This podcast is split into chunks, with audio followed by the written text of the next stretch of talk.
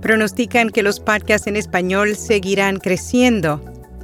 SiriusXM agrega la función de canales que te pueden gustar y Podcast One lanza la gamificación en toda la red. Yo soy Araceli Rivera. Bienvenido a Notipod Hoy. Notipod Hoy, un resumen diario de las tendencias del podcasting. El audio cristalino de nuestro podcast diario Notipod Hoy es traído a ti por Hindenburg. Oír es creer. Prueba la herramienta de reducción de ruido de Hindenburg gratis durante 90 días y recibe un 30% de descuento en una suscripción anual. Haz clic en las notas. ¿Es la época dorada para el podcast en español? Según un artículo publicado por el diario Económico Expansión, el auge de las plataformas de podcast es un claro síntoma de que el medio funciona y que aún tiene mucho margen de crecimiento. En el panorama español existen plataformas de podcast que han recibido una gran acogida como Sonora, que pese a ser relativamente nueva ya cuenta con 88 títulos propios. Asimismo está iVox, que tiene más de 420.000 podcasts en esta lengua, y Podimo, que dispone de más de 50.000 títulos en español en abierto y 3.000 podcasts exclusivos. De forma similar, gigantes tecnológicos también han aprovechado el auge. Tal es el caso de Spotify, quien en 2018 lanzó su primer podcast propio en español y desde entonces apuesta por los podcasts en este idioma. Y Amazon, la empresa estadounidense dueña de Audible, cuya cifra de títulos disponibles en español rondan los 14.000.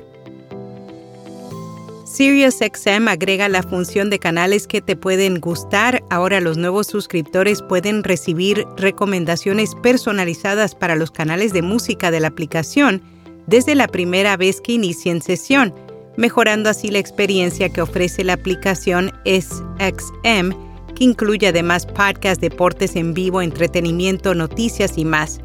Para activar la funcionalidad, el usuario solo deberá seleccionar sus canciones favoritas de una amplia lista de géneros musicales. Posteriormente empezarán a recibir sugerencias adaptadas a sus gustos de más de 330 canales de música sin publicidad. Podcast One lanza la gamificación en toda la red, la plataforma de podcast propiedad de Live One se ha asociado con Versus Game para lanzar minigames e impulsar la participación, monetización y retención de los oyentes a través de juegos. Los minijuegos creados por los anfitriones de programas de Podcast One también se distribuirán a través de la vasta red de Versus Game. Acast mantiene una perspectiva positiva a pesar de la continua falta de rentabilidad. La plataforma de alojamiento de podcast publicó sus resultados financieros anuales y trimestrales. El informe reveló que en el cuarto trimestre Acast creció un 35% en comparación con el mismo trimestre de 2021 Asimismo, se conoció que albergan 92.000 podcasts, lo que equivale a un crecimiento interanual del 130%. Presentan dos proyectos de ley para proteger a los niños de los efectos de las redes sociales.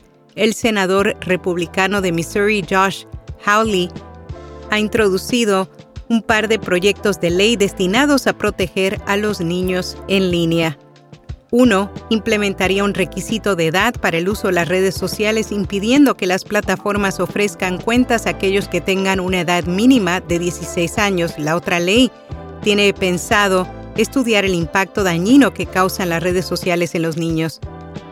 En has recomendado En Pantuflas, un programa de entretenimiento que busca dar voz y valor a la profesión del traductor en cada episodio. Sus conductoras, Paola y Marina, debatirán sobre noticias de la industria y te harán reflexionar sobre cuestiones de la traducción. Y hasta aquí, no tipo doy.